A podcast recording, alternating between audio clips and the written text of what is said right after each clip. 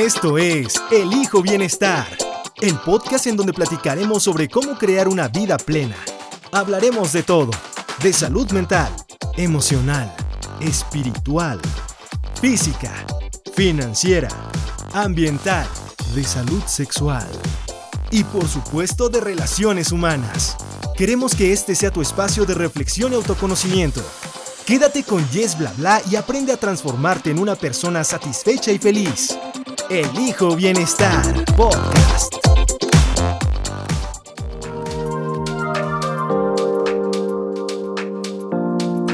Hola, ¿cómo estás? Te saluda Yes Bla Bla.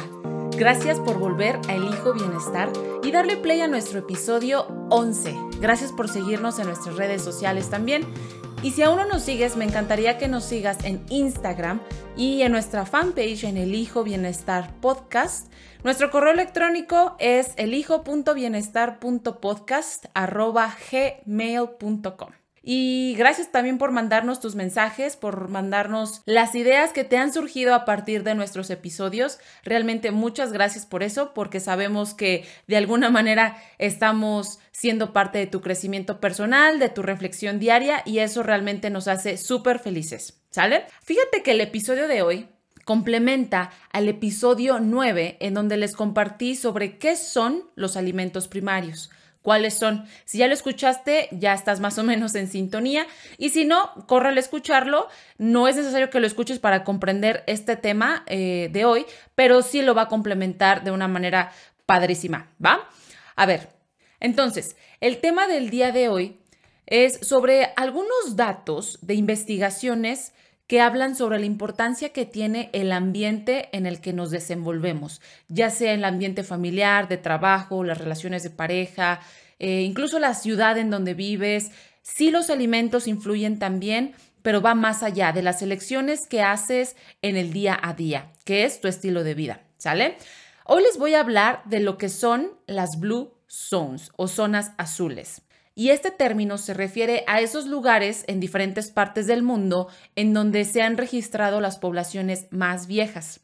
Aquellas poblaciones que alcanzan los 100 años de edad gozando de una vida plena y feliz. A ver, dime tú si no quisieras tener una vida plena y feliz. A la edad en la que estés, tengas 20, tengas 40, tengas 60, 50, no importa. Creo que si estás escuchando este podcast es porque estás en busca de construir una vida más plena y más feliz. ¿Sale?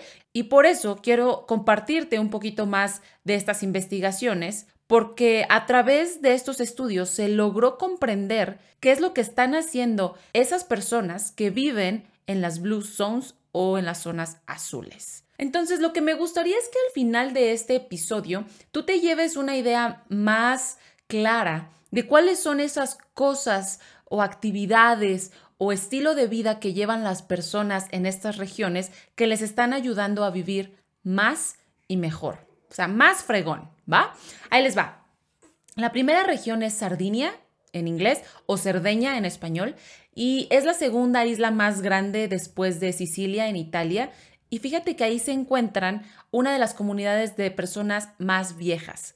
Tú ves a los adultos mayores andando en bicicleta, haciendo largas caminatas en calles no planitas, sino súper empinadas. Y algo que me llamó mucho la atención de esta comunidad es que hay una suma de factores en su estilo de vida que los hacen una comunidad que envejece bien, que envejece bonito, que envejece con, con plenitud. Y son personas que tienen una actitud positiva ante el proceso de envejecimiento. Son personas que siguen viviendo con sus familias, que no son mandados a casas de retiro o asilos, que participan en las celebraciones en donde se come rico en grasas, se come carne, pero también se comen muchas verduras. Y algo súper curioso sobre esto es que la primera vez que yo escuché sobre esta comunidad es cuando yo estaba estudiando para ser eh, educadora en nutrición. Y recientemente la volví a escuchar, se me volvió a aparecer y empecé a investigar más. Y luego, un día, navegando ahí por, por Netflix, me encontré con esta serie, a lo mejor ya la has visto y si no, te la súper recomiendo. Se llama Down to Earth con Zac Efron, el, el actor. Y ahí se muestran diferentes destinos en el mundo y uno de ellos justamente es Cerdeña. Y se habla de ese lugar como un destino turístico, pero también se habla del estilo de vida de las personas, de cuáles son sus prácticas sustentables, cómo ellos mismos producen sus alimentos, y todo esto, cuáles son los efectos que está teniendo en su salud. Entonces, se lo súper recomiendo, así como paréntesis, eh, váyanse a ver Down to Earth en Netflix y por ahí van a poder ver un poquito más de cómo vive esta comunidad en Cerdeña, en Italia. También otra de las comunidades que es parte de las zonas azules es Okinawa, en Japón. ¿Cuáles son algunas características eh, de esta comunidad? Fíjate que son personas que de igual manera viven por un largo tiempo cuando mueren lo hacen de manera paz, rápida. Mientras duermen, normalmente mueren sin dolor o sin ningún sufrimiento físico mental. E incluso se dice que mueren después de haber tenido sexo.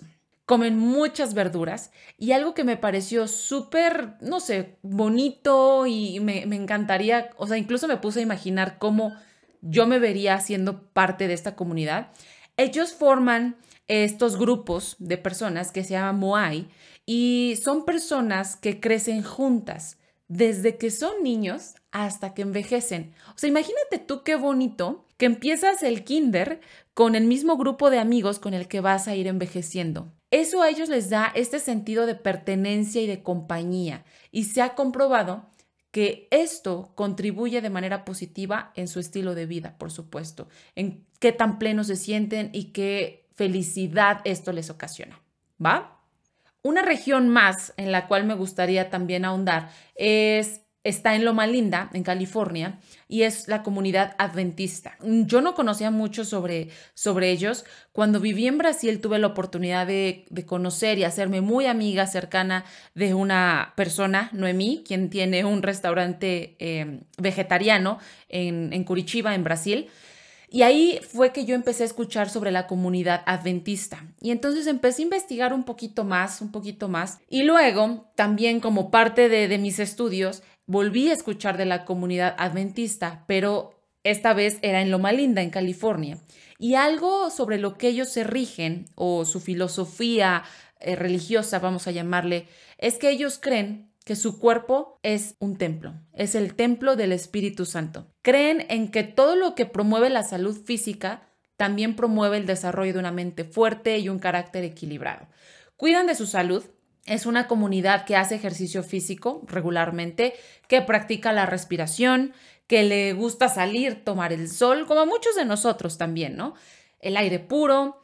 Valoran mucho el sueño y el descanso también eligen alimentarse sanamente. Y aquí fue a mí donde me hizo clic, porque mi amiga Noemí tenía este restaurante vegetariano, muy famoso también, mucha clientela, cocinado súper rico, platillos brasileños, pero en versión vegetariana. Padrísimo. Y es una comunidad que también se abstiene de beber alcohol o consumir alcohol en cualquiera de sus formas prácticamente, del tabaco y de otras drogas también. Un dato curioso aquí, que más que curioso sí tiene una, una carga científica detrás, es que las mujeres adventistas en, en esta región viven nueve años más que otras mujeres estadounidenses.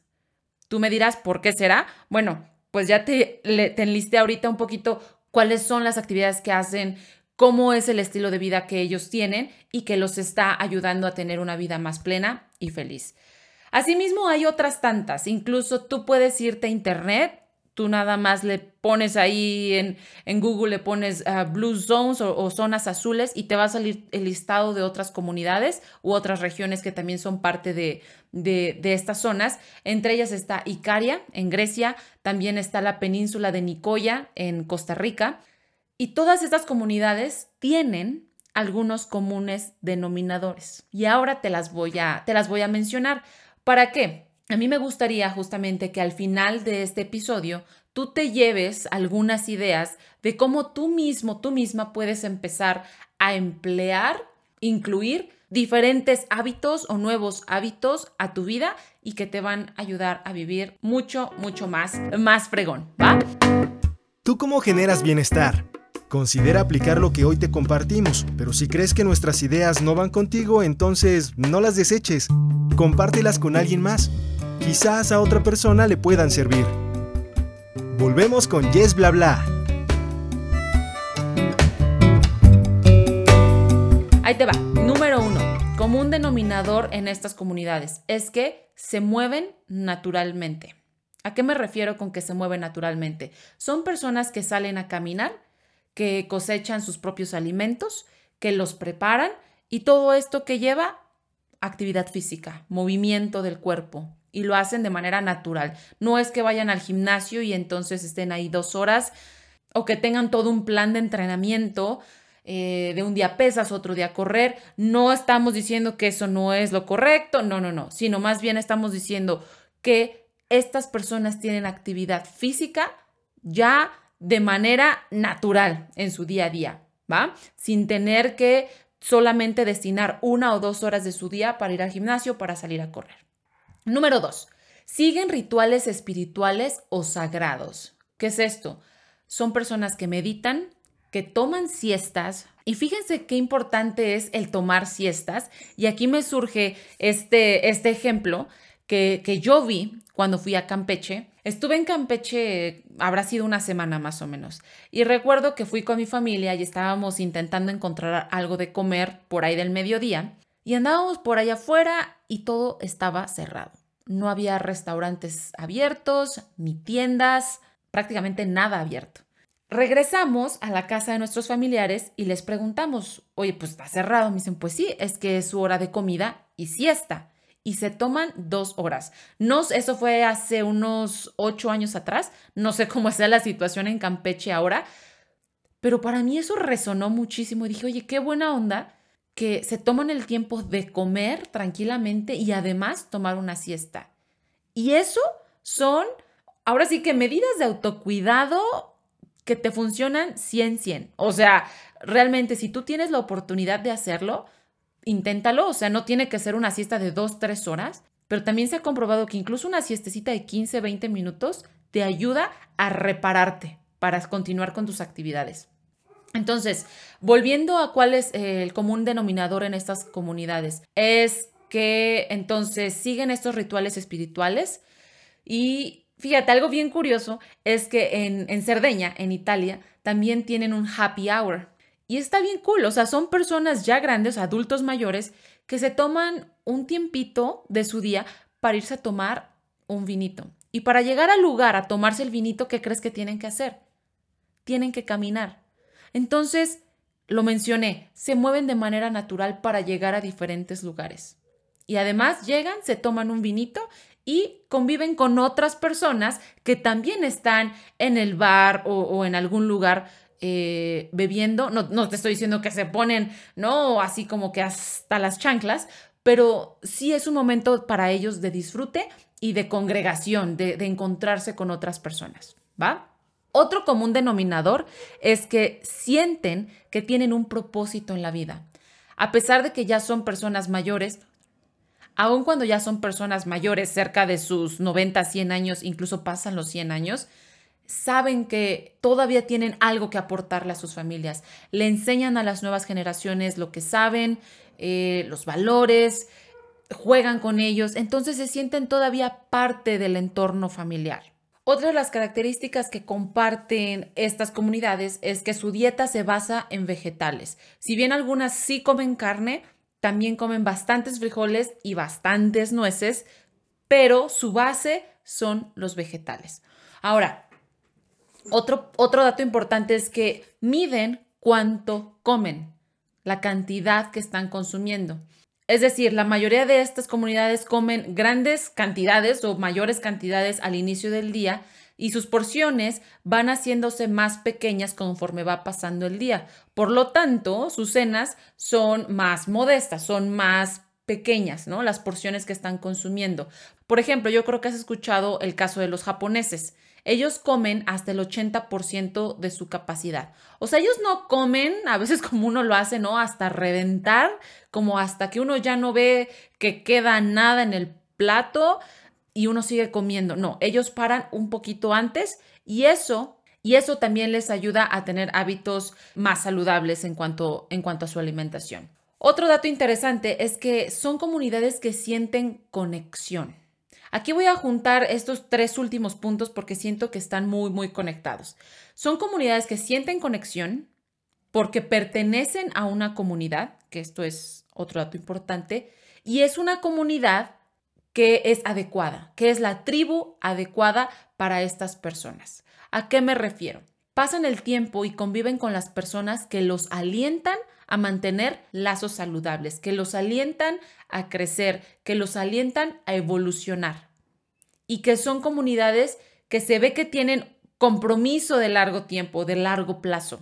¿ok? Entonces, para ellos es importante sí tener relaciones comprometidas, no necesariamente amorosas, pero de largo plazo. Ahí es donde se pueden ver eh, lo de la comunidad que les comentaba de los, de los japoneses, que desde que nacen, prácticamente desde que son pequeñitos hasta que ya son más adultos, viven juntos o pasan tiempo juntos, que es, eh, se le llama el moai, ¿va? Ahora, cuando pertenecen a estas comunidades, como lo mencioné en, puntos anteriores, normalmente tienen algo en común, ¿no? Que una de esas podría ser la espiritualidad. Y fíjate que se ha comprobado que las personas que siguen alguna práctica espiritual viven de 4 a 14 años más de las que no siguen ningún tipo de práctica espiritual. Cuando digo espiritualidad, no me refiero necesariamente a que tengas que seguir una religión. A lo mejor tú nada más crees en el universo, tú nada más crees en los astros, en la energía. El budismo, ¿no? No es realmente una religión como tal, pero es una filosofía de vida. Entonces, hay diferentes maneras en las que tú puedes practicar la espiritualidad, aun cuando no te identifiques con el catolicismo, cuando no te identifiques con testigos de Jehová. Hay tantas religiones allá afuera de, las cuales puedes elegir, pero y si no, no pasa nada. Tú puedes encontrar tu propia manera de nutrir a tu espíritu. Y cuando ellos son parte de esto, cuando se sienten pertenecientes a una comunidad, ¿qué es lo que sienten entonces? Conexión. Entonces son conexión ya sea con familiares, ya sea porque están en un matrimonio, con los hijos, con los amigos, etc. Y algo que yo aquí te quiero compartir, que quisiera agregar, son unos datos bien interesantes ah, al respecto. Por ejemplo, en Estados Unidos, fíjate que alrededor del 50% de los adultos mayores esperan pasar algún tiempo en una casa de retiro. Aquí puede ser un arma de dos filos. Por un lado, pues a lo mejor estar en una casa de retiro los hace sentirse pertenecientes a una comunidad y convivir con otros otros adultos mayores. Y eso está padrísimo. Pero por otro lado, no perdamos de vista también que a veces cuando esto sucede, las familias se desconectan y ya no los visitan, ya no van a verlos y eso también genera una desconexión. Y al generar esa desconexión puede generar un sentimiento pues no muy bueno, ¿no? Incluso depresión en los adultos mayores. Y otro dato aquí súper interesante es que en Estados Unidos también el 20% de los estadounidenses se sienten solos o están realmente solos. Entonces, quisiera que te quedaras un poco con esta idea de lo importante que es sentirte parte de y que no todo lo podemos hacer solos, que está bien pedir ayuda, que está padre sentirte parte de una comunidad, porque al final así es como te apoyas y también esto, no imaginas cuánto bienestar, cuánta plenitud y felicidad va a traer a tu vida. ¿Sale? Entonces, como te puedes dar cuenta, los alimentos son importantes, sí son importantes. Sin embargo, no son más importantes que las relaciones interpersonales, ni son más importantes que la vida espiritual, ni que la actividad física, ni que tener esos momentos de alegría en tu vida. Los invito de verdad, muchachos, muchachas, que ustedes mismos procuren nutrir otras áreas de su vida y piensen que su bienestar no solamente está en el ejercicio físico o en la manera en cómo te estás alimentando. Un poco aquí citando al, al fundador de la escuela en la que estoy estudiando, él dice, mira, tú puedes estar tomando todo el jugo verde que quieras, todos los jugos más nutritivos que tú quieras. Pero si no hay amor en tu vida, si no hay felicidad, esos momentos de alegría, no hay nada y no vas a tener los mismos resultados en tu bienestar. ¿Sale? Ok, pues con esto termino el, episodio del día de hoy. Les voy a dejar en los comentarios eh, los links para que vayan y chequen el sitio de las Blue Zones. Incluso ellos tienen algunas pruebas que tú puedes hacer como unos test para ver cuánto vas a vivir, ¿no? Te hacen ahí unas preguntitas, tú las respondes y ellos te dicen un aproximado de por cuántos años vas a vivir y cuál es el nivel de felicidad con el cual estás viviendo. ¿Sale? Eso se los comparto y por favor acuérdense si tienen dudas, si tienen preguntas, no duden en escribirme. ¿Y qué más? Pues nada más, ya acabé por el día de hoy. Nuevamente les agradezco por darle play, por seguirnos y estar pendientes de nuestro contenido. Así que me despido, los espero hasta la próxima y recuerden, conócete y construye tus relaciones desde el bienestar. Hasta la próxima. Ay, ay, ay. Bye bye.